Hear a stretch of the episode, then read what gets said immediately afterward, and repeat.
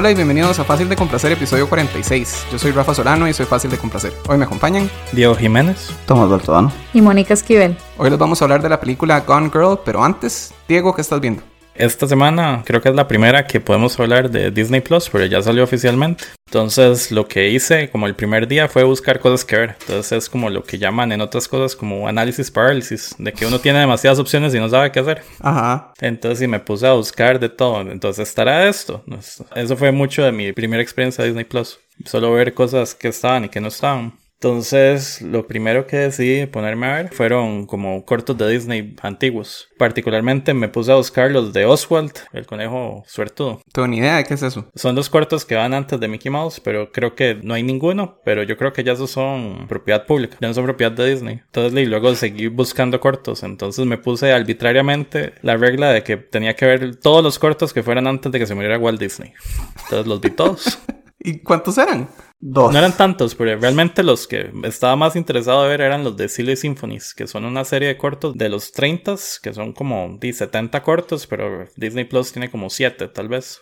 En esos cortos sí perfeccionaron las técnicas que luego usaron en las otras películas, como en Blancanieves y todos los largometrajes de la década de los 40. Sí tienen como, son, muy interesantes de cómo van mejorando, pero ningún personaje los reutilizan y, o sea, son historias contenidas y como cuentos pequeños, están muy bien hechos. Vi los que habían, sí, algunos tenían el disclaimer de que este corto puede puede ser racista. Sí, puede tener contenido que ahorita no.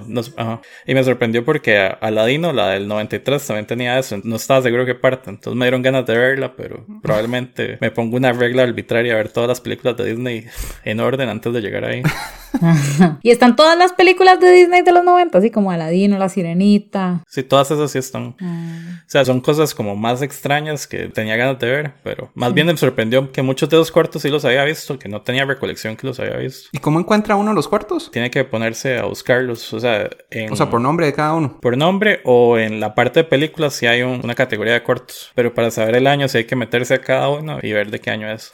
¿Y usted recomendaría Disney Plus, pero más como para niños, no? Porque yo claramente estoy pensando si lo pago o no. Ah, sí, ahorita lo que más me atrae a mí son como cosas viejas. O sea, nada de lo que pasaron en Disney Channel me interesa. O sea, ahorita me interesa Star Wars y luego las series de Marvel. Y después de eso yo prácticamente ya vería todo lo que a mí me interesa. Pero yo sé que a mi familia y todo lo demás sí le interesa. Entonces yo creo que en, mi casa sí lo vamos a seguir viendo.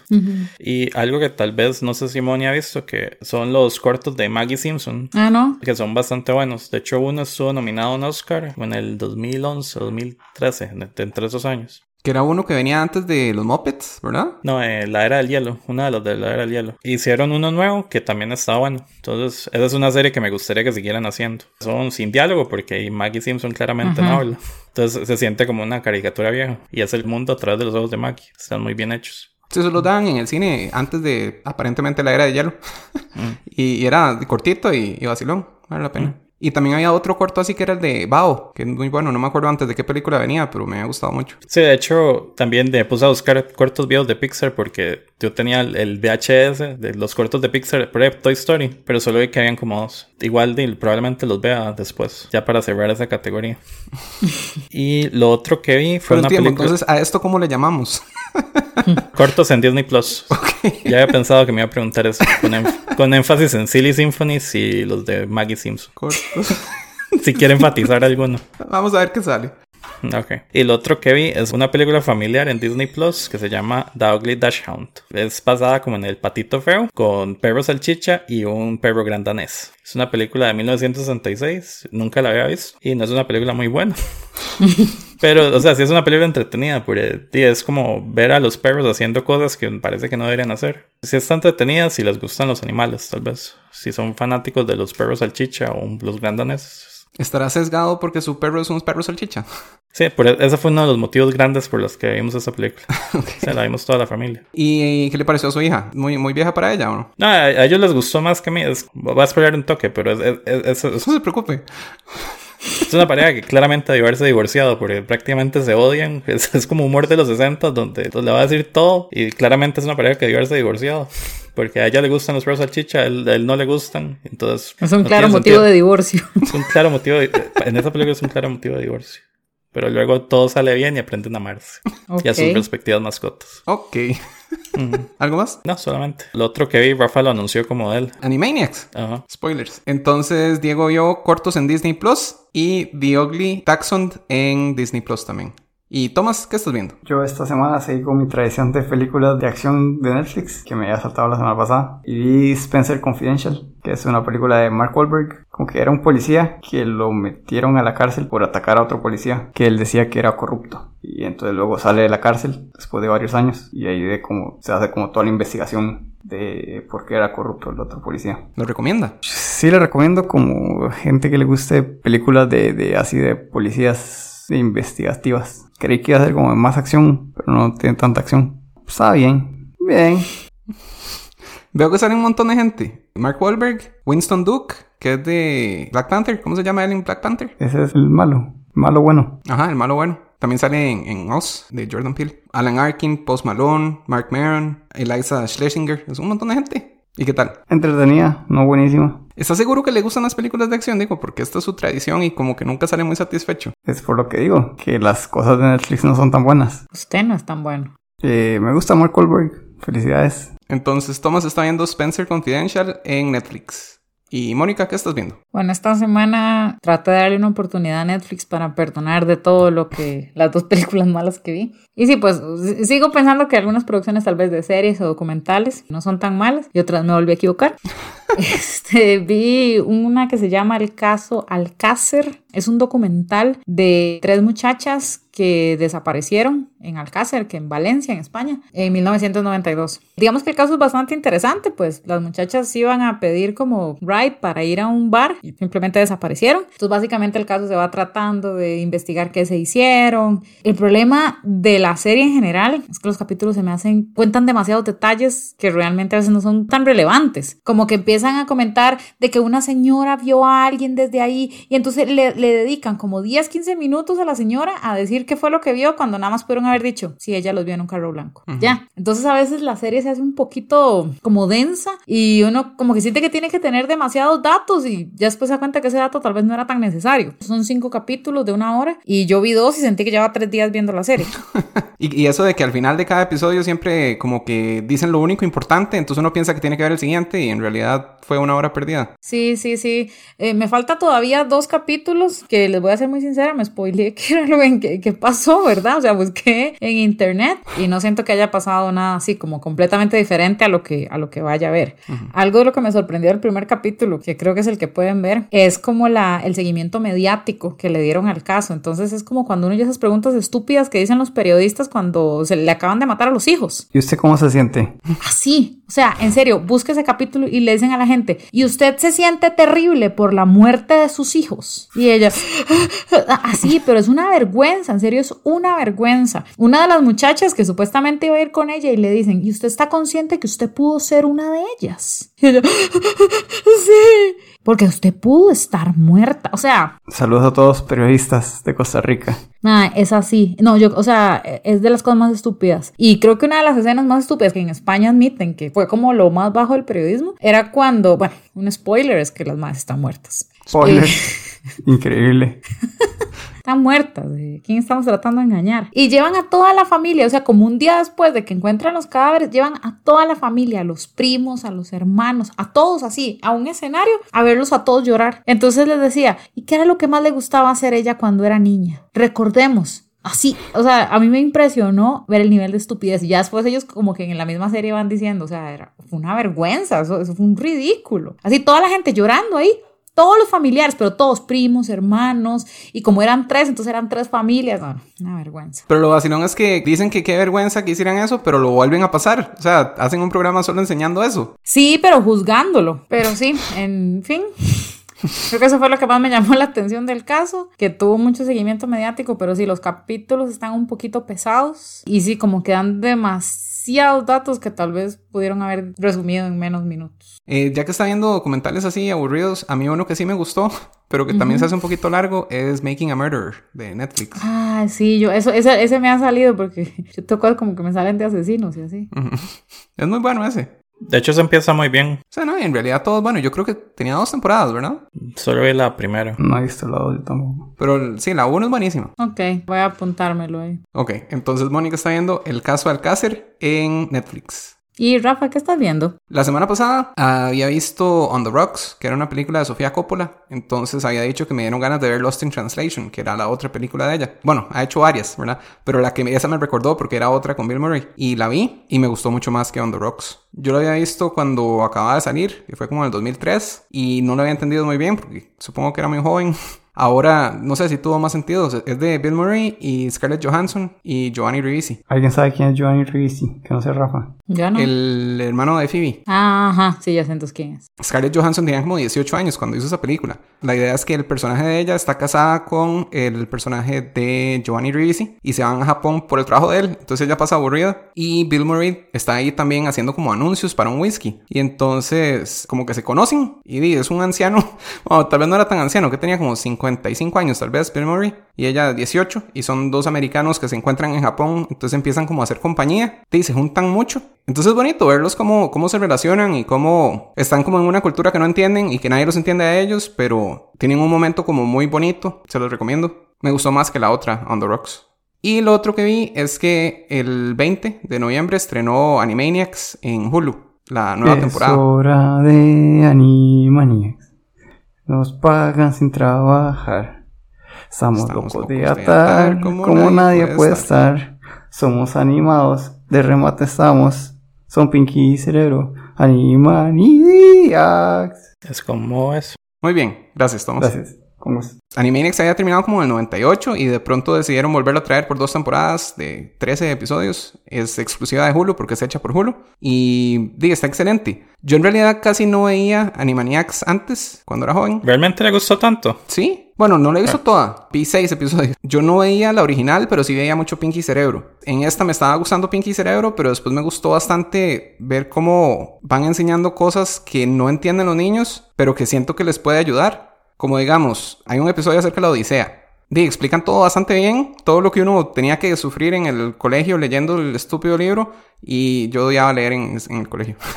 yo casi que todo lo que sabía de la Odisea lo había sacado de Ulises en el siglo 31, que era aburrido y raro. Y en esta sentí que lo explicaron mucho mejor y metieron un cíclope que era Donald Trump, eso me hizo muchísima gracia. Tenían juegos de palabras que los niños definitivamente no entenderían, como que Dot en un tiro dice el cíclope es un semidios, pero en inglés es demigod. Y después dice, o será demagog. Entonces, como diciendo que Trump es un demagogo. Y digo, un niño nunca va a entender eso. Ni yo lo entiendo. Imagínese. No sé, me hizo mucha gracia. Y sentí que había muchas cosas así. A Diego no le gustó. Diego, ¿cuánto yo? Eh, yo la vi toda, pero sí, más bien los primeros episodios sentí que estaban un poco más largos. No sé cuánto se acuerda Rafa del original, pero sí habían muchos más personajes. O sea, más bien la parte de los hermanos y la hermana Warner era una parte corta. O sea, más bien para mí no era la mejor parte. De hecho, ellos hacen referencia a eso, que... Sí, esta- eh, de hecho, e- ese episodio fue el que me ganó de vuelta. Ajá. Que me pareció muy bueno. De hecho, el de las palomas a mí me gustaba. Hay un personaje ahí que también me hace mucha gracia, Chicken Boo, que lo referencian en ese episodio, sí.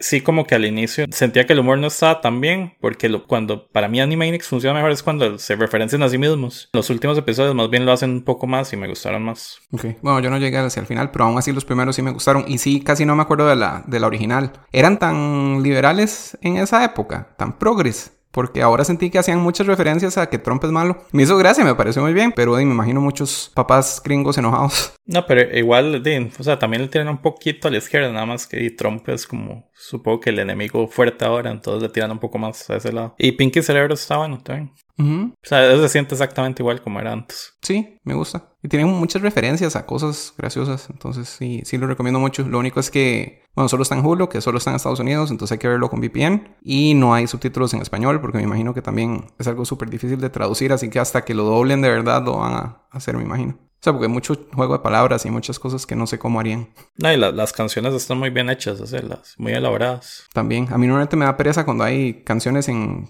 comedias así, pero en este es como que parte de la gracia y sí, sí me gusta. Money no ve Animaniacs. Sí, sí lo vi, pero no tenía en mente como que fuera bueno. De hecho, cuando Rafa me contó que lo estaba viendo, yo como, ñe, porque creí que estaba viendo las viejas, no sabía que habían sacado unas nuevas. Creo que literalmente me dijo ñe. Dije algo así como ñe. Pero ahí Roja mandó ese, justamente ese capítulo, un pedacito. Entonces, como que decís, ahorita me gustaría verlo, más que todo por los comentarios así medio progres que pueda haber. Hicieron un episodio acerca de las sufragistas, cuando las mujeres ganaron el derecho a votar en Estados Unidos, que fue hace 100 años. Entonces hicieron un episodio acerca de eso y me pareció un poco peligroso por donde se fueron, porque entonces lo convirtieron en que ahora tenían que darle el derecho a votar a las caricaturas. Y me sonaba estúpido porque era como comparar que las mujeres voten con que las caricaturas voten. Pero al final siento que estuvo decente. Y hubo uno acerca del control de armas, que ese estuvo muy bueno. Era una parodia fuerte acerca de eso, pero nunca lo dijeron así y al final hasta hacían referencia a que era una parodia, pero no decían de qué. Entonces sigo pensando que los niños estarían completamente bateados, pero me gustó. Ok. Yo sí lo recomiendo bastante. Diego lo recomienda. Yo lo recomiendo bastante. Sí, tal vez los primeros episodios no me hicieron tanta gracia. Sí me gustaron, me gustaron más al final. Y bueno, este, este fin de semana estuve enfermo, entonces no edité el podcast, pero vi... ¿Qué tenía? Salmonela. Saludos a Mil Sabores.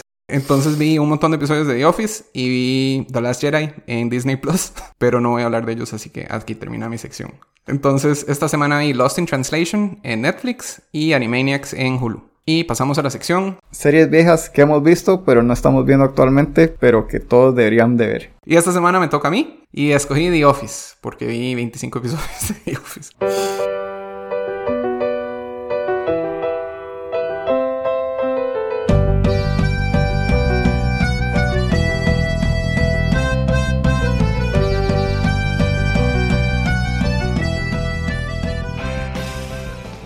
No, ya habíamos hablado de Office. En las mejores series de comedia. Sí, las mejores series de comedia, pero ya hemos hablado de todas las series que hablamos ahí, así que puedo hablar de la mía. The Office me parece excelente. ¿La británica o la gringa? La gringa, obviamente. ¿Quién va a Ah, querer entonces ver la una mala. serie mala de 13 episodios? De Vu. No, a mí me gusta mucho la gringa. En realidad, la inglesa yo creo que vi un par de episodios y no, no me llamaron mucho la atención.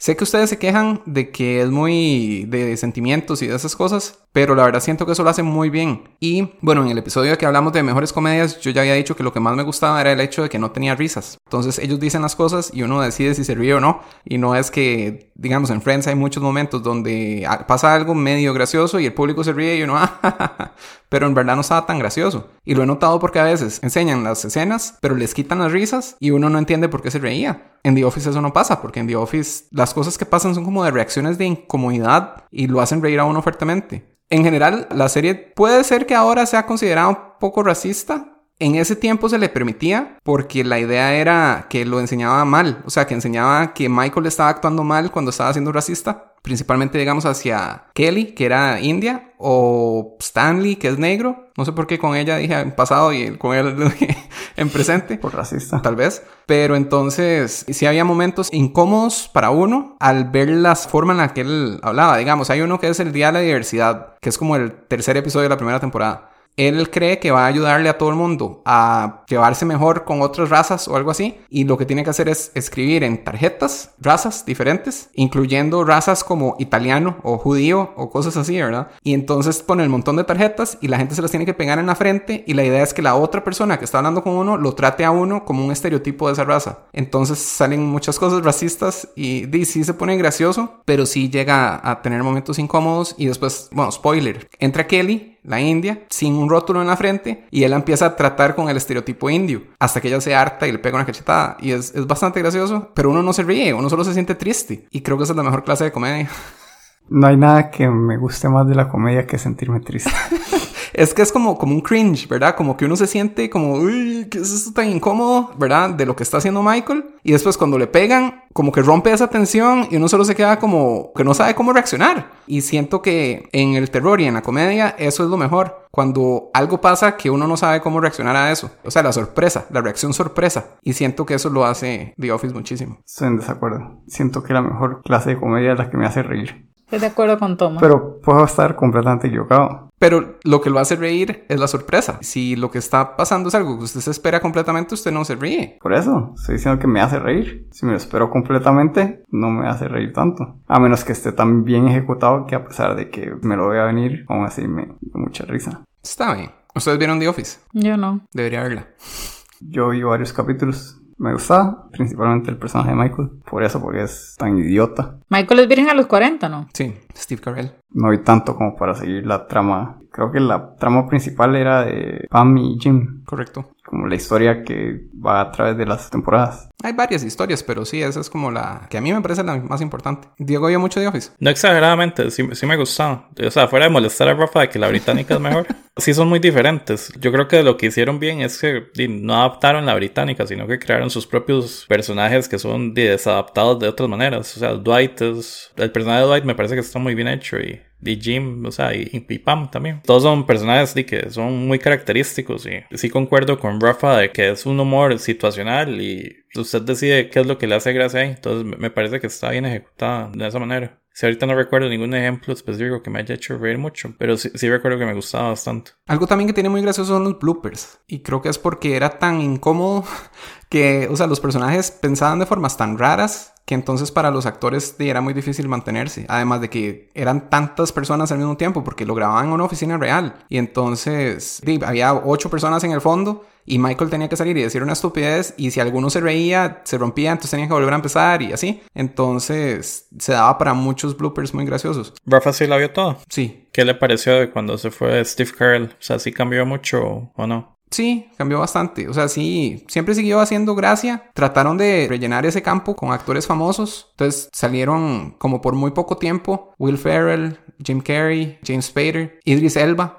Entonces así, había un montón de actores más grandes que la serie, digamos, que salían como por un episodio, como para tratar de rellenar ese hueco. Después creo que rellenaron con alguien de adentro, o algo así. O sea, como que promovieron a uno de los empleados de la oficina. Sí, siento que lo manejaron bien, pero que sí la serie bajó mucho de calidad después de que se fue y, y eventualmente creo que por eso fue que terminó. Si no, todavía Sí, estaría.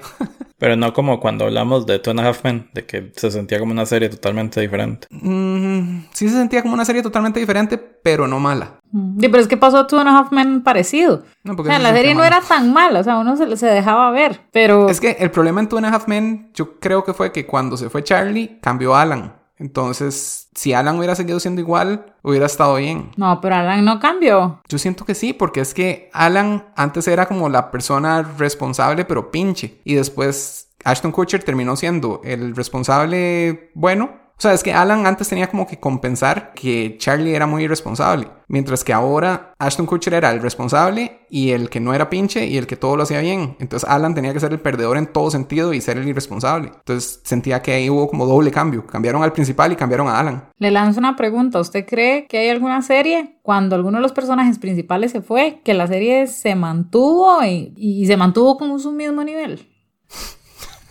¿Verdad que yo creo que no? ¿La pensión? Ah, sí, eso sí se ha mantenido en un nivel fuerte desde el 97.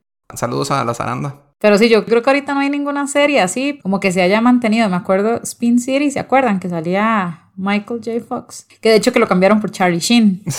Y no me acuerdo si fue buena, pero al rato la cancelaron. Ahora que usted dice esto, The Office, y también que tal vez usted dice que se, ahí bajó un poquito. Creo que duró dos años más. Yo no sé, ¿será que a los productores les cuesta mucho abandonar la idea, verdad? De que ya, sin este personaje todo muere. Me imagino que son muy egocéntricos para decir, no, la historia se mantiene por lo que yo escribo, no por lo que un actor hace. Es que también no creo que quieran dejar sin trabajo a todos los demás actores y personas que trabajan ahí y todos. Sin... O sea, es como darle un preaviso. Entonces se va a ir el actor, voy a darle dos años de preaviso. Entonces hay dos temporadas más, algo así, me imagino. O sea, no creo que sea solo ego, sino también mantener a la gente con trabajo. No solo a los actores, que obviamente ganan suficiente para poder vivir sin un preaviso, pero de a las personas comunes que trabajan ahí, camarógrafos y cosas así, ¿verdad? No sé, yo pienso que usted piensa muy bueno.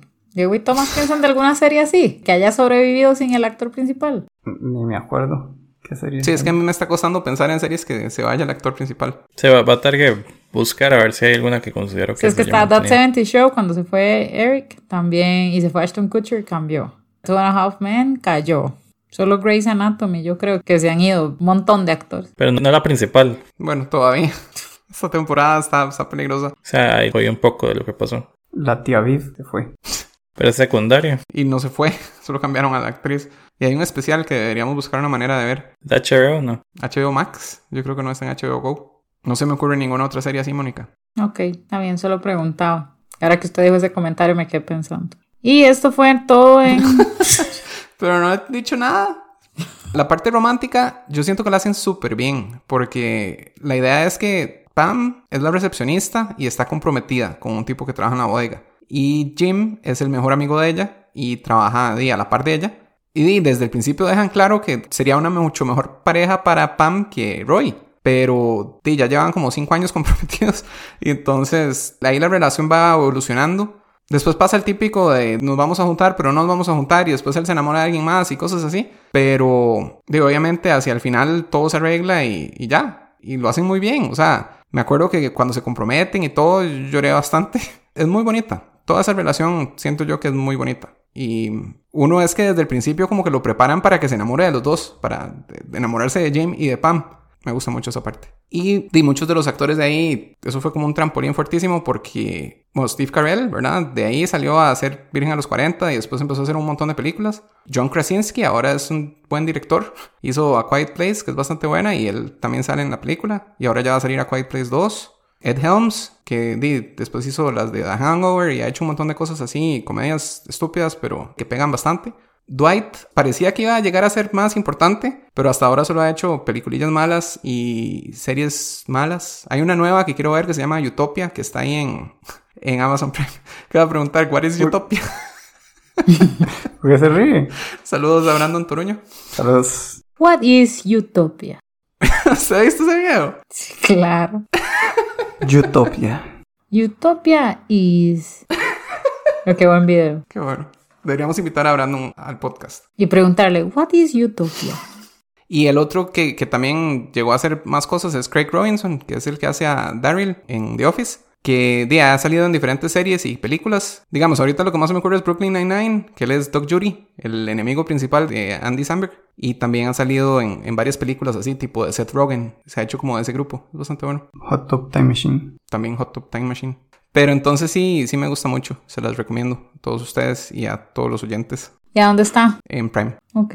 Al ver le doy una oportunidad. ¿Cuántas temporadas son? Nueve, si no me equivoco. Pero la primera tiene como seis episodios y no es tan buena. Pero no hace falta verla. O sea, puede empezar en la segunda si quiere. Es que el problema es lo que decía Diego, que no adaptaron exactamente el, los personajes ingleses. En la primera sí trataron. Entonces, de hecho, creo que el piloto era casi que el mismo guion de la inglesa. Y parece que eso no calzó bien con el humor gringo. Entonces que el humor inglés estaba bien, que el personaje principal fuera un idiota y que fuera como con malos sentimientos. Mientras que nadie quería a Michael en la versión gringa por eso. Caía muy mal. Entonces lo hicieron un poco más como una persona normal. Pero hoy puede intentar ver la primera temporada y si no le gusta se brinca la segunda y de ahí en adelante ya, ya es otra cosa.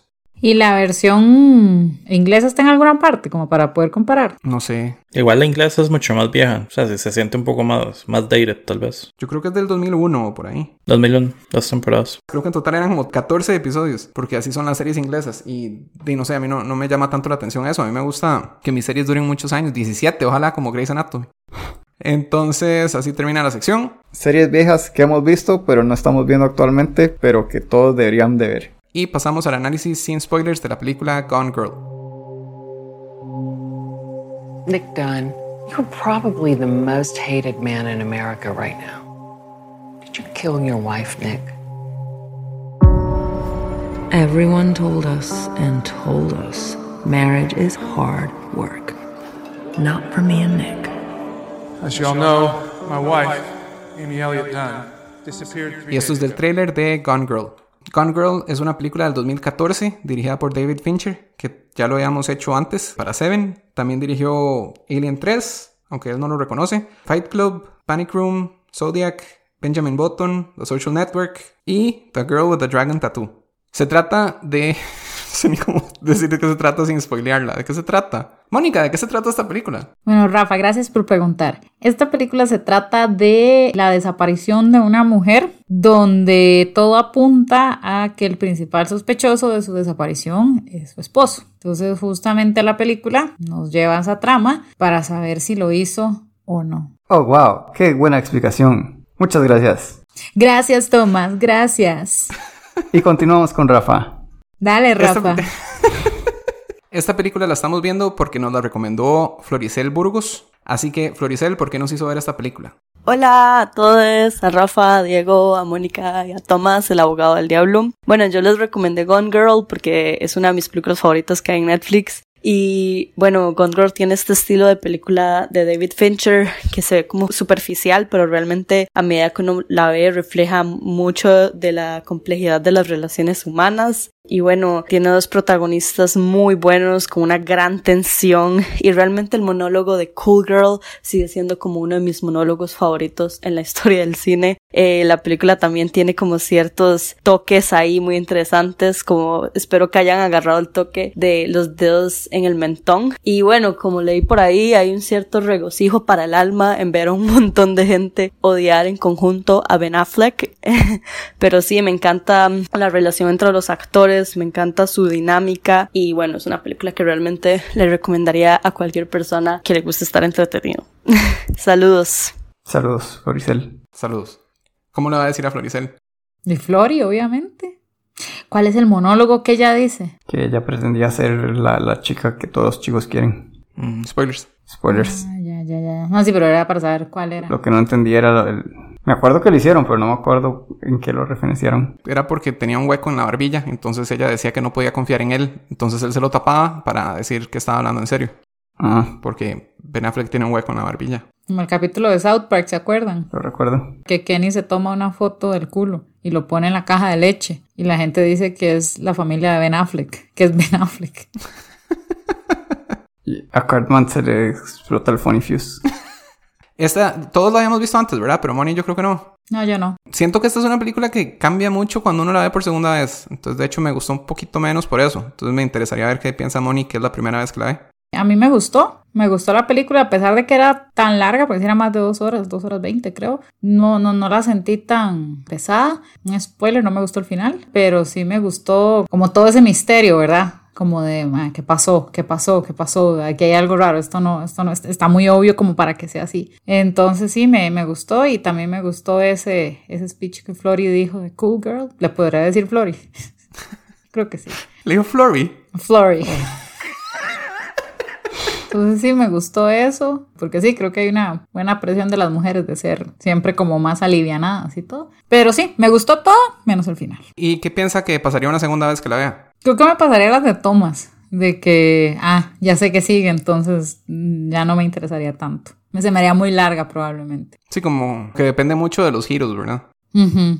Digo, ¿qué piensa? A mí me gusta, creo que cuando hablamos de Seven había dicho que en general David Fincher como director me gusta bastante. Entonces no es mi película favorita de él, pero sí, sí es súper entretenido. Sí, tiene di, giros para arriba y para abajo. Entonces no recordaba tanto como pensaba. O sea, sí sabía los puntos altos, pero los detalles no. Entonces esta vez di, le puse mucha atención a los detalles. Yo recordaba también, sí, los puntos altos, pero sí me hacían cambiar la perspectiva de todo. Entonces sentía que la estaba disfrutando un poco menos. Bueno, podemos hablar en spoilers. Sí. Yo, yo siento que me cambió tanto como me sentí la primera vez a como me siento ahora. Ok. Thomas, ¿qué pensó? La primera vez que la vi me gustó montones. Algo no común de Thomas. Esta segunda vez ya sabía que me iba a pasar, que no le iba a disfrutar tanto y así fue, porque los twists sí son muy importantes. A pesar de que no siento que sea como un twist de ¡Ah! qué sorpresa, sino como que le cambian el tono a la película o lo, lo que uno está pensando. Me gustó muchísimo eso la primera vez que lo vi, entonces y esta ya sabía que iba a pasar, entonces perdí un poco la gracia. El puro final no me acordaba cómo terminaba exactamente y esta segunda vez no me gustó. El final como dijo Mónica. La primera no me acuerdo si me gustó o no. Entonces, en resumen, sí me gustó muchísimo para verla una sola vez. Ok. Bueno, yo ya dije lo mismo, pero me gusta que tienen como partes, o sea, como que mezcla tipos de películas, ¿verdad? Entonces hay partes donde nos enseñan cómo empezó la relación, entonces es tipo comedia romántica un rato, pero después se convierte como en misterio policial y di que tiene mucho flashback y eso siempre me gusta en todas las películas, ¿verdad? De, de volverse a enseñarnos más cosas y que se nos va abriendo el panorama, entonces me gustó. Pero sí, ahora como lo veía con otra perspectiva, hasta sentía como que las actuaciones eran peores, pero yo no sé si es solo porque yo ya sabía lo que estaba pasando, entonces como que veía a través de lo que estaba pasando, ¿me entiendes? Lo sentía raro. Pero sí es una película que yo quería ver en el podcast hace tiempos, así que por dicha Floricel la, la recomendó. ¿Quién? Floricel. Flory. Me gusta mucho Orson Pike. Felicidades a, ella. Me gusta aquí, me gusta en la de Tom Cruise. Jack Reacher. Jack Reacher. Eh, entonces, ¿todos la recomiendan? Sí. Sí. Sí. Yo también. Saben. Entonces pasemos a spoilers. Spoilers. De la parte romántica y esas cosas que, que pensaron, de cómo se conocieron y todo eso. Y creo que Rafa lo mencionó ahora, de que dijo que se sentía como una comedia romántica. Que sí, era como la historia de amor, inclusive la manera en que le propuso matrimonio ahí, como los periodistas, y que él se metió y toda la conversación sonaba perfecto. O sea, era como la pareja ideal. Como que hubieran hecho lo de About Time y hubiera podido ajustar la conversación para que fuera perfecta. Mm. Es que por eso es que siento que el verla por segunda vez me la cambió. Porque entonces más bien yo estaba todo el rato pensando, es que esto no fue así como pasó y que ella lo está fingiendo. Porque entonces en todos los momentos que nos enseñaban a Amy en el pasado, o sea, en flashbacks, yo la sentía que estaba súper mal actuada. Pero yo creo que era el propio. O sea, que ella como que todo sonaba fingido, todo lo que decía. Entonces llegaba al punto en el que yo no sabía si lo que estábamos viendo era lo que en verdad pasó o lo que ella estaba escribiendo en su diario, digamos. Ambas, porque cuando escribe el diario dice todo lo que voy a poner aquí es verdad para que suene real. Del inicio. Ajá. Todo lo del diario y su vida real es real. Hasta que empieza a hablar del abuso. ¿Y esa parte de que de sonada fingida lo sintieron o no? Yo no lo sentí. O sea, sentí que toda esa historia, sí supongo que pasó así. Sí, inclusive cuando le muestran el diario a Ben Affleck después, él dice, no, eso sí pasó, eso sí pasó, eso sí pasó. O sea, puede que esté embellecida porque lo que estamos viendo es la versión que ella escribió en el diario, pero no, no creo que haya sido exageradamente embellecida. Y la actuación me pareció que estaba bien. Ok. Eh, Moni, ¿qué pensó de, de todo ese inicio de la relación? Pues al principio como uno lo que la toda la, la película le da a entender que el mae es el culpable, entonces pensé en algún momento que era como lo del documental este que vimos, el del caso Watts, que pensé que el mae va a ser como super charming y que más bien, o sea, le estaban poniendo en un escenario así para que uno dijera, ah, este es el típico agresor que la va a matar o algo así, ¿verdad? La verdad es que sí, sí pienso que si la viera una segunda vez probablemente notaría esos detalles y ya no creería en nada de lo que cuenta ella. Pero sí, a mí, a mí me dio eso, que esa relación perfecta, pero como que me querían mostrar la parte medio tóxica de eso, me explico, como de que nada es tan perfecto. Entonces eso fue lo que pensé porque pues Ben Affleck era súper charming en esa primera parte. ¿Qué le pareció lo de lo del azúcar en polvo y que le limpia eso porque quería saborearla a ella y no el azúcar o algo así? De, pues, ¿Y cómo no? ok. Cuando se va a morir la mamá de él, me llamó la atención que se tienen que ir a vivir a Missouri y bueno, ella se queja de que no le preguntaron y que no sé qué, pero que igual lo hubiera hecho. Pero apenas llegan, ella como que se pone súper celosa de la mamá que está a punto de morir. Como de que por qué toda la atención se la está poniendo a esa señora en vez de ponérmela a mí. Y no sé, me, me cayó súper mal ella en ese momento, pero ustedes no, no sintieron nada de eso. Yo no la sentí así. Ni me acuerdo que saliera algo de, de esa parte. Me acuerdo que mencionaron que se fueron a vivir cuando estaba con la mamá enferma, pero nunca salió la mamá. Ah, Sí salió. sí. Estaba viendo un partido también mientras estaba viendo la película, así que es posible.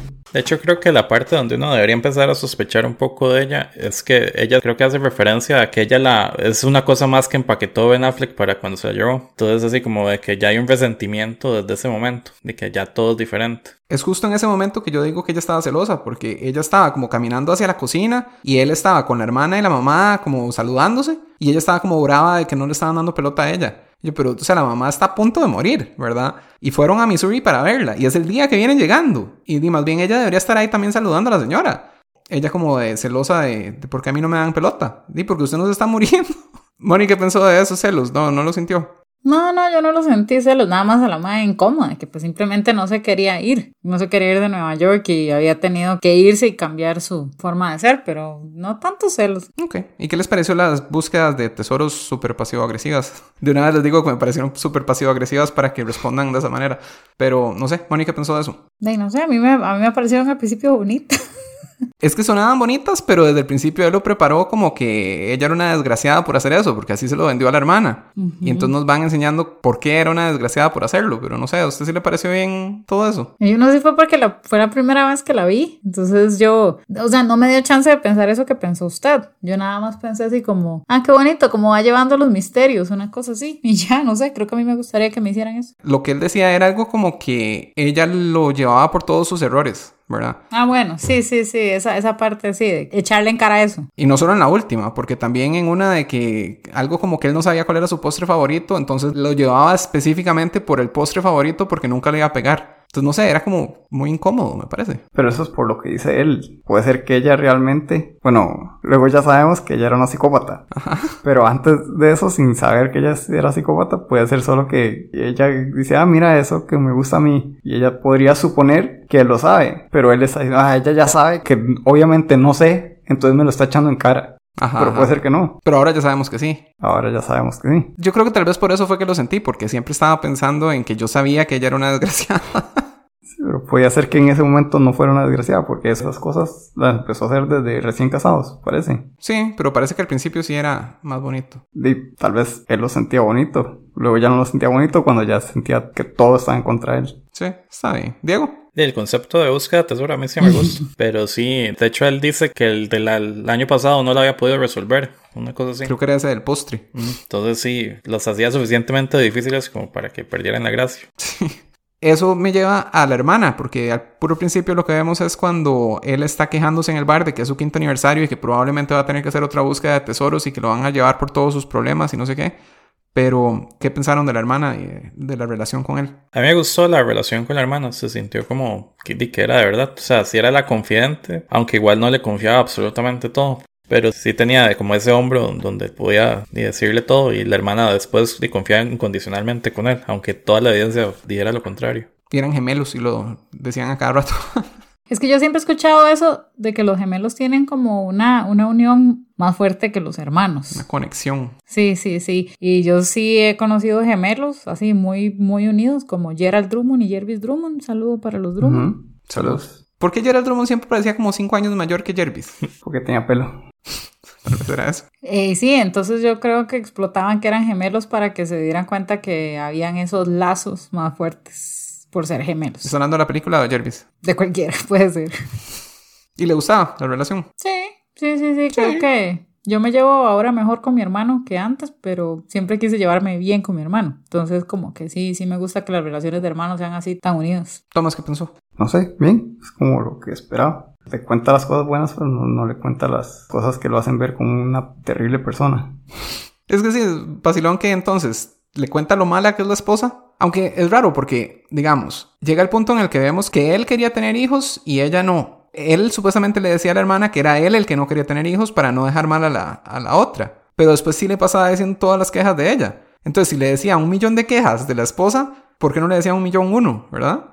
Y tal vez esa, esa era la que hacía que la hermana se volviera igual que el papá, que solo el mencionarla, no, la odio, la odio esa mujer. ¿Eso lo estaba diciendo el papá de ella o de, o de la policía? Yo pensé que se lo estaba diciendo a la policía. Para mí se lo estaba diciendo de, de Amy. Yo pensé que estaba insultando a la policía que lo estaba entrevistando. No, para mí es- creo que menciona a Amy y dice I, I hate that woman, una cosa así.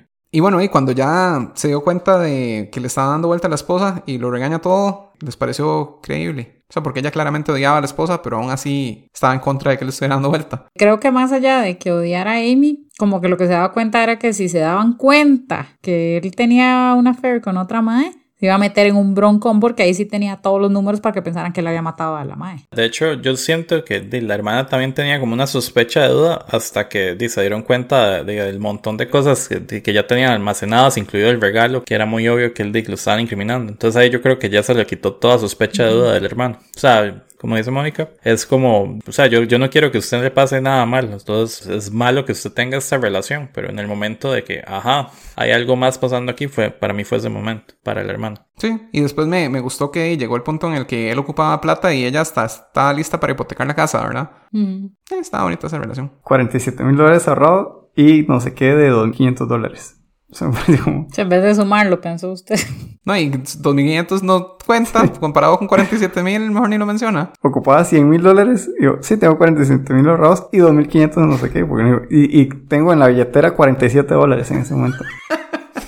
Bueno, y pasando a la policía, ¿qué les pareció el trabajo de la detective y el policía que trabajaba con ella? De ahí al principio creí, era obvio que todo incriminaba al Mae. Y me gustó cuando por un momento la Mae dijo, hey, ¿por qué esto no se quemó completamente? ¿Por qué no estaba ahí? O sea, sí quise pensar que tal vez la Mae iba a ir un poquito más, pero no. No, no, yo sí pensé que la Mae se iba a meter un poco más a dudar de que todo fuera así tan obvio. Pero no, no yo, no- yo no sentía así como de que la Mae fuera clave, nada, simplemente cumplió su papel y ya. Y, pues, me parece que ella era la única policía competente que había en ese, en ese lugar. O sea, por lo menos era la única que tenía la duda, porque el otro policía claramente ya, ya lo había condenado en las dos veces. Cuando aparece, Pero es que seamos honestos, era para pensarlo, el caso Watts.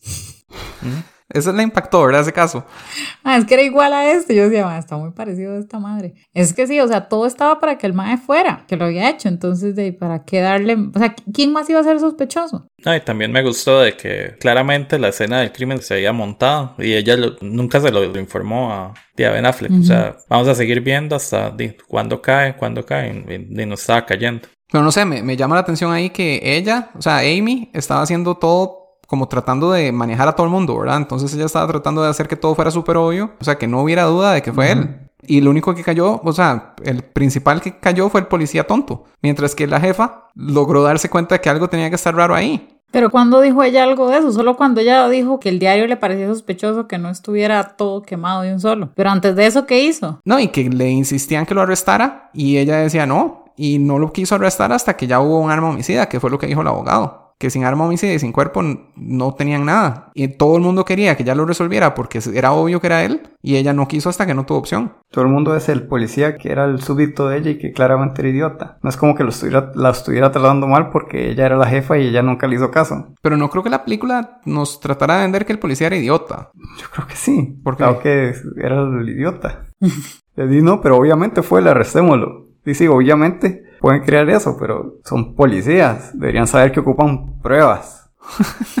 si un policía que no le importan las pruebas no es un gran policía. ¿Saben? Pero sí, me, me llamaba la atención que yo pensaba que si ella no hubiera sido la superior, probablemente sí lo hubieran arrestado desde el principio. Si el idiota hubiera sido el jefe, hubiera hecho idioteces y hubiera tenido el control. Entonces mi punto es, de todo esto es, Rafa está tratando de que la película sea sexista cuando claramente no lo es. Yo no estoy tratando nada. Yo eso fue lo que sentí. De que sentía que el policía estaba tratando, o sea, que la estaba tratando así por ser mujer, pero No, Rafa, yo, no- yo, yo honestamente, o sea, yo no lo sentí así. O sea, nada más sentí que el mae era como que, ay, sí, ya, arrestémoslo, o sea, punto, ¿verdad? Y que la mae era como, denme un toque, denme un toque, porque no tenían una Pero es que lo primero que le dijo es, ¿por qué no lo quiere arrestar? ¿Tiene un crush con él? Ah, eso sí, eso sí. Eso sí me cayó mal. Eso sí me cayó mal. Y desde Es ahí, o sea, él dejaba claro que todo lo estaba haciendo por ahí. O sea, que no era porque ella puede ser más inteligente que yo, era porque ella era mujer. Pero a Thomas no le gustan esos temas.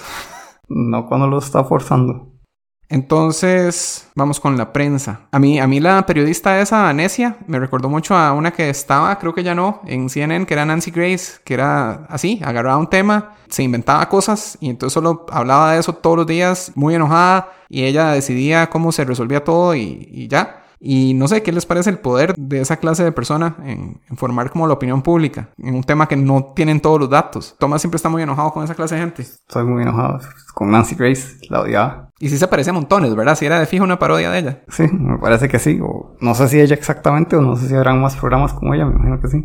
Pero sí es. O sea, todo el rato que la estaba viendo pensaba, esta es Nancy Grace y está haciendo lo mismo. Haciéndose publicidad a ella misma por la desgracia de otra gente. De hecho, hasta la, algo que me odiaba mucho de ese programa, me pareció que también pasó aquí en la película, era que la gente llamaba, sus escuchas, decían, ay, me encanta tu programa, gracias, sos buenísima, no sé qué. Y ella, ay, sí, gracias, todo lo hacemos por las víctimas, porque esta mujer es una hermosa mujer. Y, y sus hijas, sus hijas que me recuerdan a mis hijas, mi niña de tres años estaba ayer y, y- y vio un chocolate y se lo comió y yo solo pensaba en la pobre mujer y todo es súper fingido. Solo es para sacarle emoción a la, gente. Sentimientos, pues, ¿no?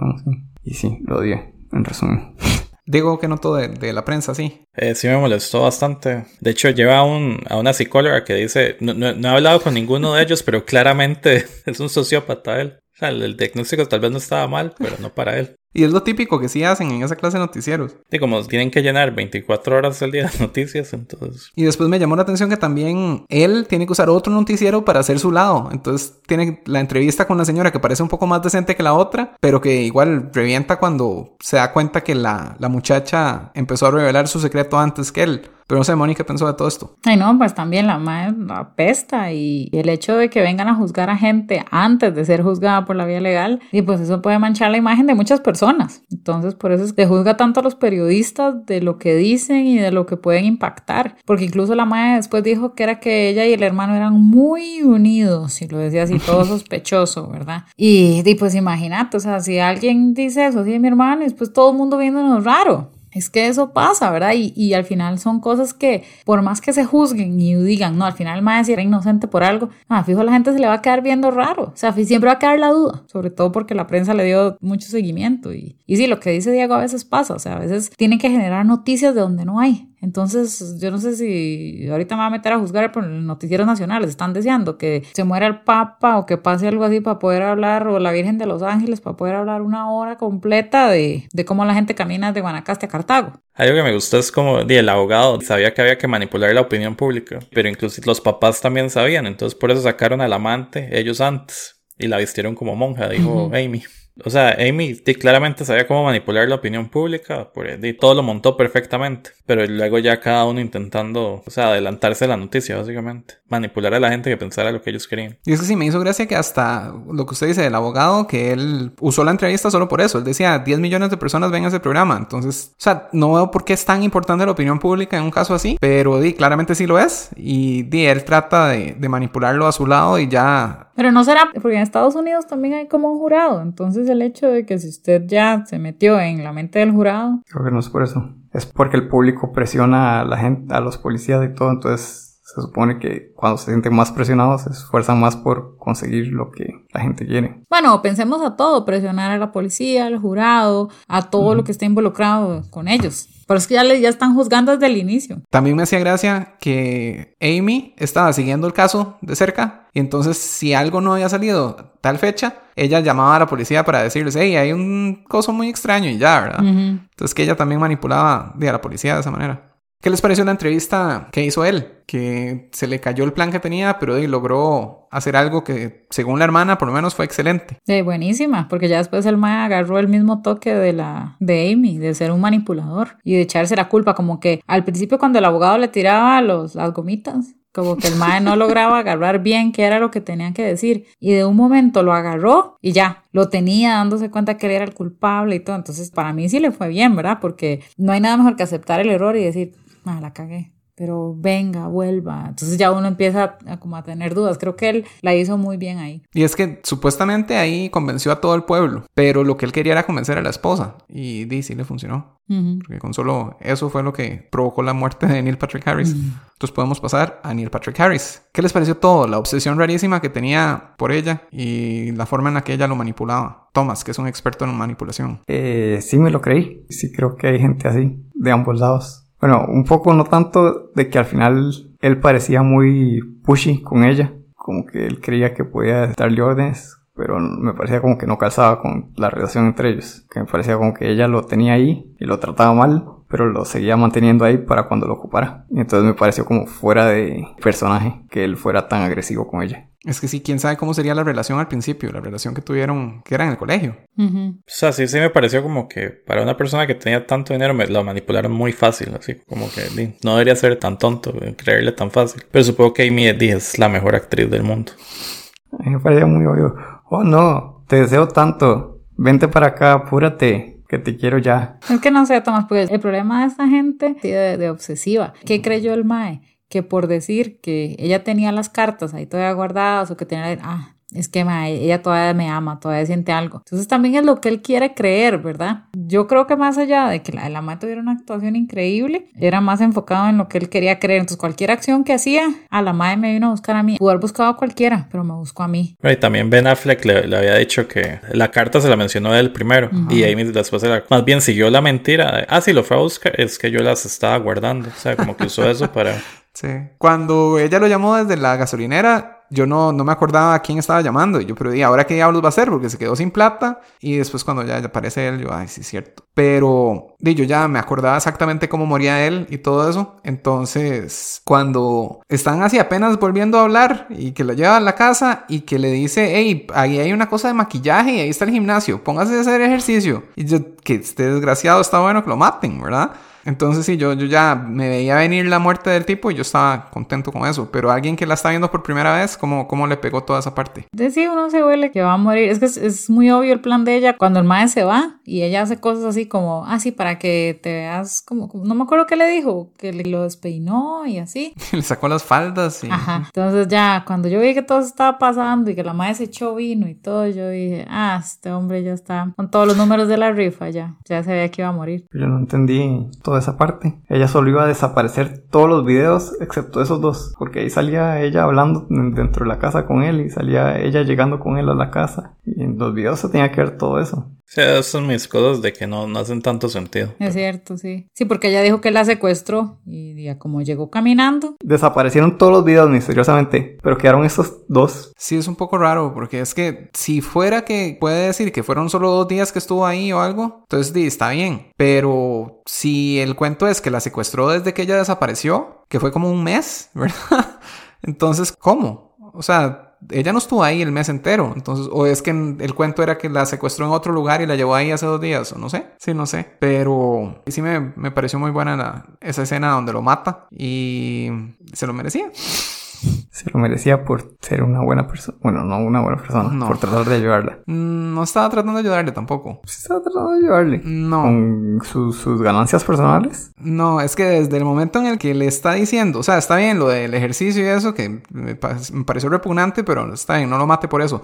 Pero después cuando ella está viendo al esposo y está pensando, hey, no, yo tal vez sí debería volver, y él le dice, hey, no, hey, le apaga el tele, todo, siga su instinto, usted quería estar conmigo. O sea, está manipulándola completamente. Merece ser asesinado. Apagarle la tele. Ahí yo creo que sí, ya con solo eso sí. O sea, porque no le está tratando de manipular completamente. Ella está tomando una decisión importante y él le está diciendo, siga su instinto de venir a hablar conmigo. O sea, no sé, esa parte no me gustó. Me cayó súper bien el abogado. Creo que nunca había visto a ese actor en nada, a pesar de que ha hecho muchísimas películas de él mismo, que es Tyler Perry. Él hizo todas las de Madea, que son como donde él se disfraza de un montón de gente y, y entonces Madea es Family Christmas. Entonces, a lo que tengo entendido, él hace como a siete personajes diferentes, incluyendo una señora que es el principal y se ha hecho muy famoso con eso. Entonces yo solo pensaba que era un actor que hacía estupideces. Pero el personaje del abogado me pareció excelente. No sé si me gustaría verlo en más películas serias. No sé en realidad si ha salido en muchas, pero... Pero el sí abogado le pareció excelente porque estaba a favor del bueno, entre comillas. Pero estoy segura que usted lo hubiera odiado si hubiera estado al lado del verdadero agresor. Porque lo que él iba a hacer lo primero era empezar a sacar los trapos sucios de la otra mae. Entonces estoy segura que usted hubiera estado en contra, Rafa, usted hubiera estado en contra de ese mae si el abogado hubiera sido realmente del mae que la mató, que era el agresor. Hubiera estado en contra del abogado, pero Sí. no del actor. O sea, porque me pareció que el actor estuvo súper bien, ya que, que la actuación del abogado estuvo bien. Pero sí, sí me hizo pensar en eso, en que yo normalmente pienso que los abogados así son malas personas,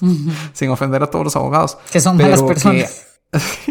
pero alguien que defienda a una persona que saben que es culpable, ¿verdad?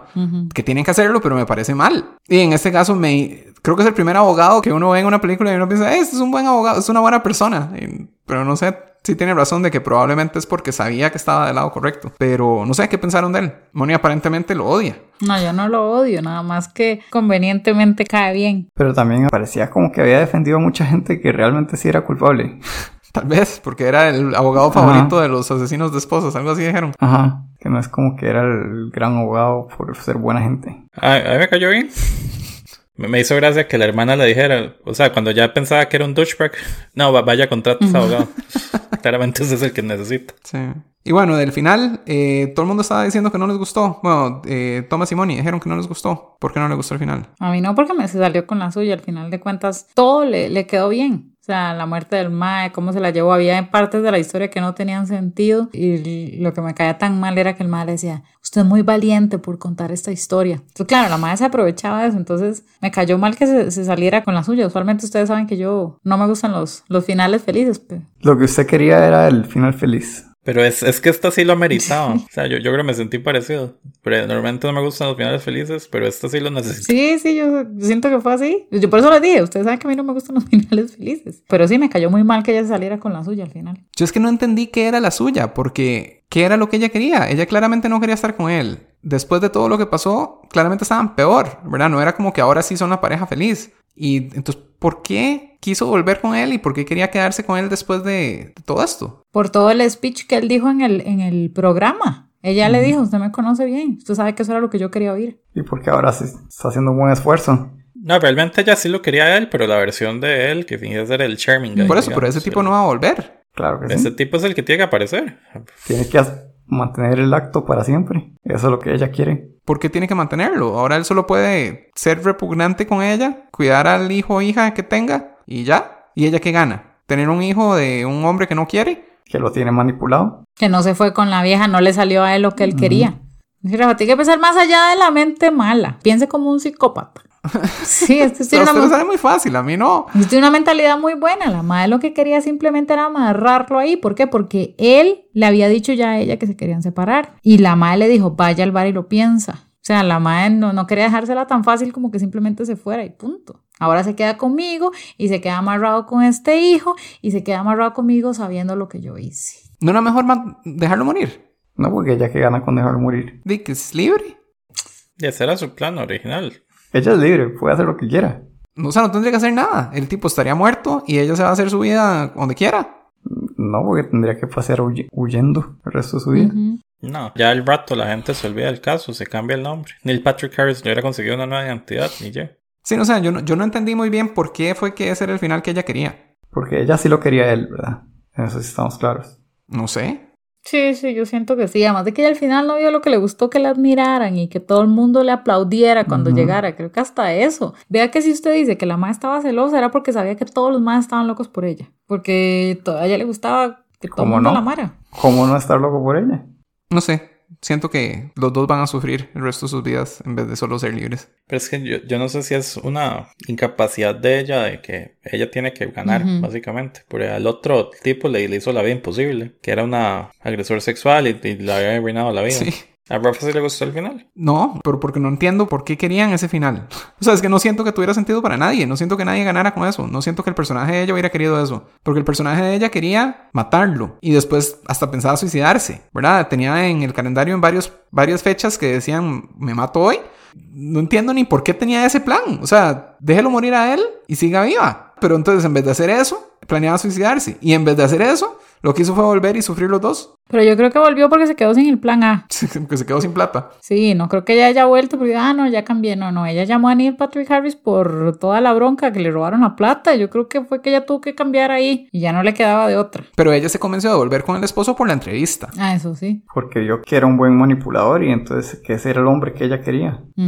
El manipulador, no el vago. Ah, bueno, y Moni dijo que así no lo dejó irse con Emily Ratakowski, pero él, él no se iba a ir con ella. Ve, pero se iba a divorciar. Era un juguete ahí de, de una semana, me imagino. De, o de Año y 15 medio meses.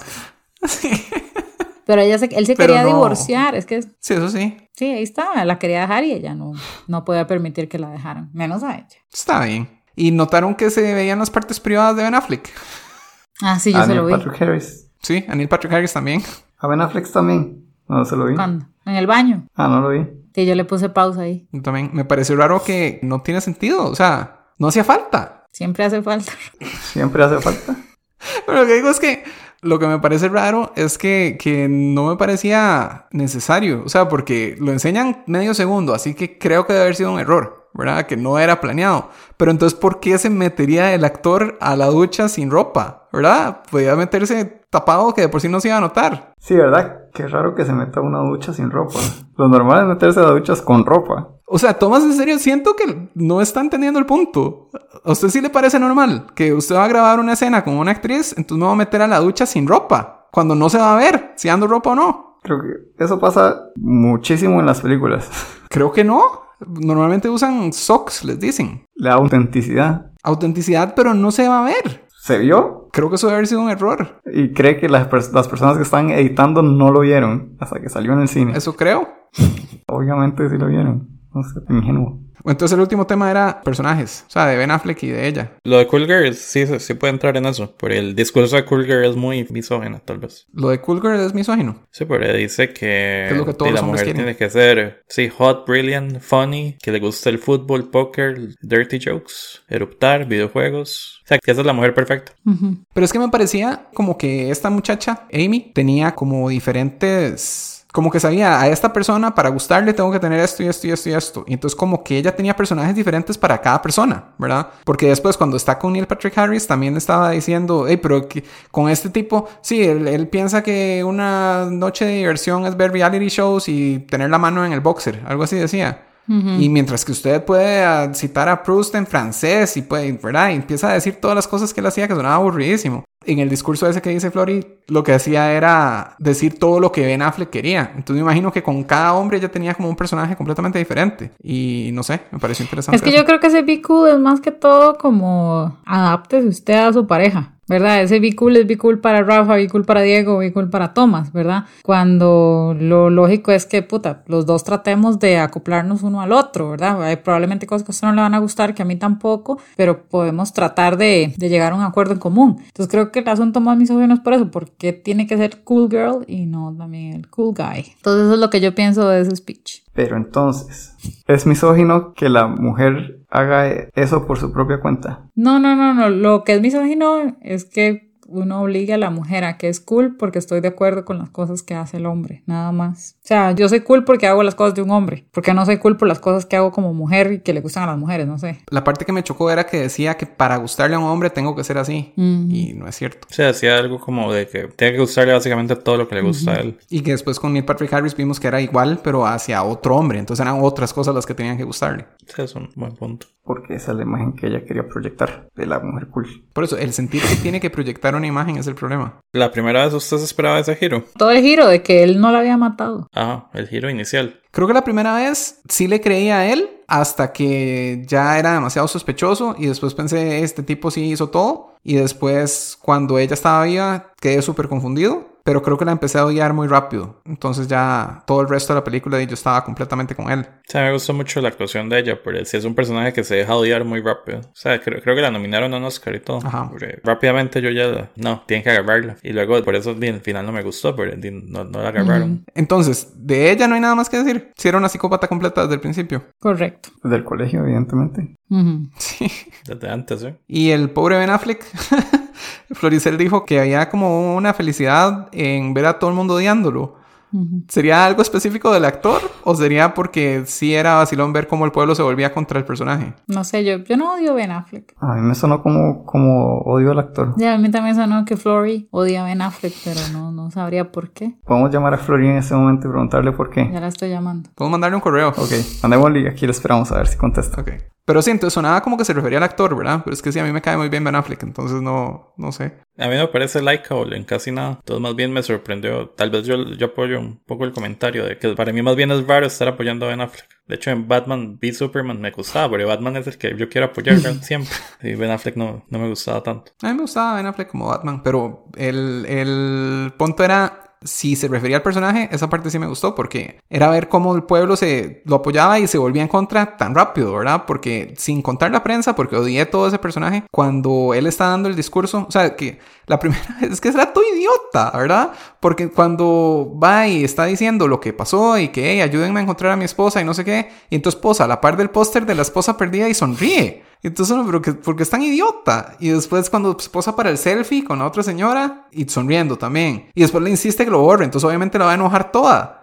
Cuando ya está tratando de limpiar todo y entonces dice, hey, sí, yo no soy con las cámaras como ellos quieren que sea, pero ustedes saben que mi esposa y muchas gracias y no sé qué. Y después sale la loca gritando, hey, pero estaba embarazada, ¿por qué no le dices eso a la gente? Y todo el mundo se vuelve inmediatamente en contra. Creo que le estaban aplaudiendo a él y apenas ella dice que estaba embarazada, se vuelven completamente en contra de Ben Affleck. Entonces, no sé, esas partes sí me, me gustaron mucho, ver la reacción del pueblo. Diego tenía algo de que hay un tema de cómo trataban a la mujer en la película.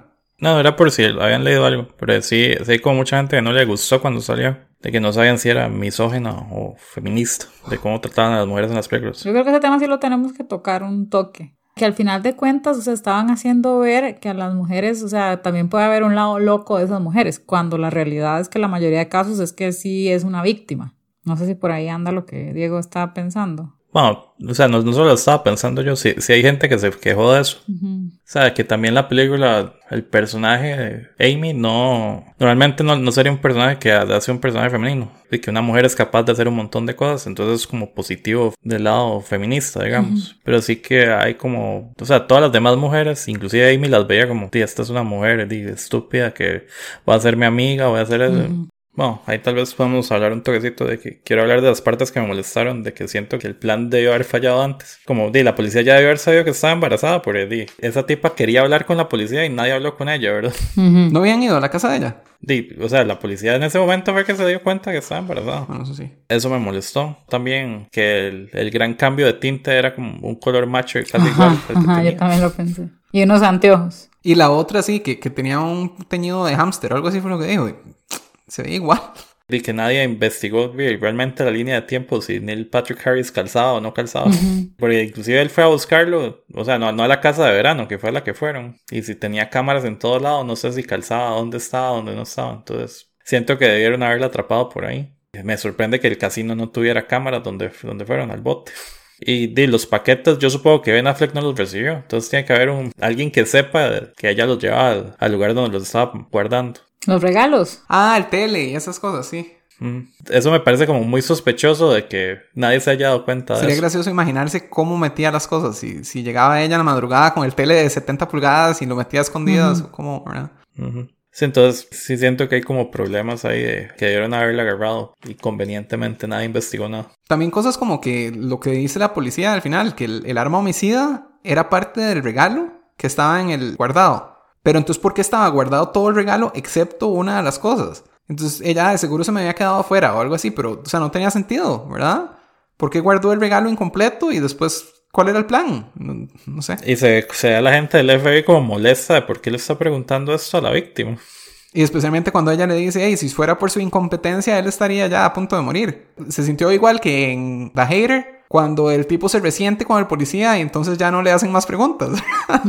es, es igual. Entonces, no sé, siento como que el final no es merecido por eso. Como que si ella hubiera tenido soluciones a todos esos problemas, yo ya está bien, se lo merece. Pero igual el plan, no, no, no sé si era el gran plan, solo... Esas partes yo siento que no tienen tanto sentido. Me gustó mucho cuando se reúnen al final los cuatro, ¿verdad? Él con la hermana y el abogado y la policía. Ya son como el equipo de superhéroes y estaban solo discutiendo hey, ganó, pero confesó todo, pero no podemos hacer nada. Y ya como la resignación de que, hey, así quedó. Y después verlo a él hablando con la hermana, diciéndole, hey, vamos a tener un hijo, ¿verdad? Y ella, hey, pero entonces voy a tener que verlo jugar casita por 18 años, algo así le dice. Y ella atacada llorando y de todo. Entonces se sintió como la satisfacción que no se tiene con el final, como de ver la reacción de ella, que es la reacción que todos deberíamos estar teniendo en ese momento de que este final no terminó bien, ¿verdad? Pero en general, opiniones finales, Moni. Me gustó mucho la película.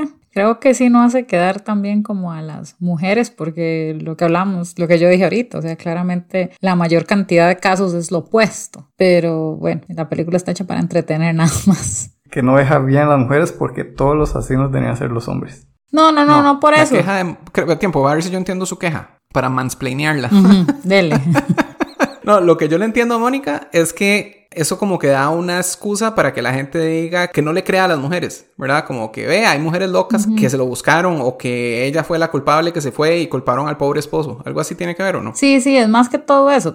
Que al final, a ver, también tienen que estar esos casos, no voy a decir que no, pero la mayoría son al revés. Entonces también da pie como para que una mujer que de verdad pudiera estar siendo agredida, no, no da pie, nadie va a decir, ay, yo vi esa película y yo creo que esta mujer es falso. Y además que también hacía esta periodista así de verse apestosa, ¿verdad? Pero es que esa sí era Ah, muy parecida sí, a la real. Es que es así, ¿verdad? Eso sí se parecía. Pero sí, pues, ah, la película es para entretener, ¿verdad? No para ponerme tampoco en tantos detallitos. ¿Tomás? Muy bueno, la felicito. A la ¿A la película? Sí, creo que están con todos esos temas de feminismo y machismo. Digo yo que están jalando pajillas muy delgadas, Ajá, esa es una frase que puedo dejar en el podcast porque tiene sentido. Puede ser, puede ser. pero no sé. Sí me gustó, principalmente para verla una sola vez. La segunda vez pierde un poco la gracia. Eso estoy de acuerdo con Thomas. Una segunda vez yo no la... O sea, me daría pereza verla. Diego, Eh, a mí me gustó. Sí me parece que es una película que es para tenerlo uno así como en el borde del asiento toda la película. Y en el momento en que usted se siente cómodo, cambian algo o le damos más información que usted no sabía que necesitaba. Entonces, sí se siente muy bien hecha, aunque tiene sus problemas. Sí creo que eso de verla dos veces sin... No es una película difícil de ver dos veces por el deal.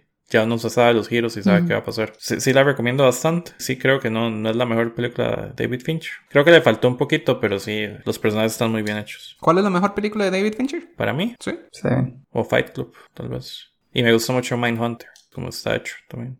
Yo creo que yo estoy con Tomás de Seven. No, yo no estoy conmigo, yo estoy, Ah, estoy ¿usted no diciendo está que... con usted? No, eso era lo que yo decía que Diego decía. Entonces, ¿cuál dice Tomás que dice Tomás? Para mí, Gone Girl sí es la mejor. La primera vez que la vi. Ok, yo creo que para mí Seven. Moni, ¿tiene alguna? Gone Girl. Ok. A mí me gustó bastante la primera vez. Esta segunda vez es más difícil apreciarla. Principalmente por lo que dije que sentía que como ya sabía que ella era la mala, entonces desde el principio más bien hasta la sentía mal actuada. Pero puede que sea el propio. O sea, puede que sea para que uno piense que ella algo tiene raro. No, no sé. Que a la primera yo no lo noté, la segunda sí. Siento que eso me la arruinó un poquito. Zodiac, Zodiac es bueno. Social Network también es bueno. Siguen siendo películas. Pero entonces sí, sí me gusta, pero me gustó mucho más la primera vez que la segunda. Me hace gracia ver a Neil Patrick Harris en- interpretando un papel como diferente a... A Barney. Sí, pero en esta se sentía como que era una mala persona. Y no sé, uno no está acostumbrado a ver eso. Pero entonces sí, muy buen pick de Floricel. Muchas gracias. Y así termina nuestro episodio acerca de Gone Girl. Muchas gracias a todos por escucharnos. Muchas gracias a Floricel por el audio y por la sugerencia. La próxima semana le toca escoger la película a... No es una película, es una serie. Twist. Fue Franco Guevara, que repite. La vez pasada Franco nos había pedido Baby Driver, que fue el episodio 33, y ahora repite con The Queen's Gambit, que desde hace semanas me está insistiendo que deberíamos ver. Entonces vamos a ver The Queen's Gambit con un invitado especial. Síganos en Facebook, Instagram, en todo lado. Envíenos sus sugerencias a fácildecomplacer.gmail.com y estamos en Twitter. Yo soy arroba Rafa Solano, Diego es arroba Diego JC, Tomás es arroba THOBAKO y Mónica es arroba modestia86. y saludos a Hazel. Y nos despedimos. Yo soy Rafa Solano Diego Jiménez. Tomás Bertone. Y Modestia Esquivel. y hasta luego. Siento como que eso es un inside joke.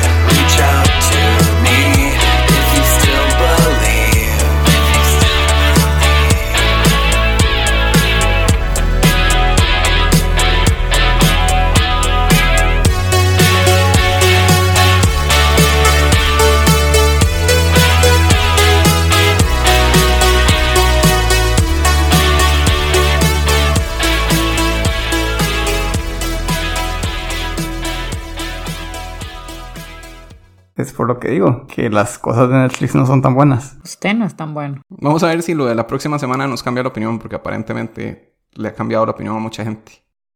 No, pero las películas, No, Tomás. llegó las películas. Ah, ok. Hay series, hay muchas buenas. Series muy, muchas buenas. Ajá, Bien Como dicho. Daredevil, que ya le había mencionado. sí. Porque estamos haciendo spoiler de que vamos a hacer una serie la otra semana. ¿Podemos? ¿Por qué no? Pero igual esto, igual esto no se iba a meter, claramente. ¿Quién dice que no? Ni, ni que fuera en vivo. Yo puedo. Yo después decido que dejo y que quito. Pero es- es- aquí no hay valor. Usted no hay valor. Que yo, que yo no soy, yo no doy valor. No, es esta parte de back and forth sobre si vamos a decir algo no tiene sentido. Uy, disculpe que no hablamos de cortos de Disney Plus de 1930. Por Yo 45 no, yo no minutos. sé para qué lo pagó. Mudos. No, no son modos. Los modos son de antes, esos no están. No los encontré. Sí los busqué, pero no estaban. Ahora es que dejo todo esto. Suena escena post créditos. Pero es.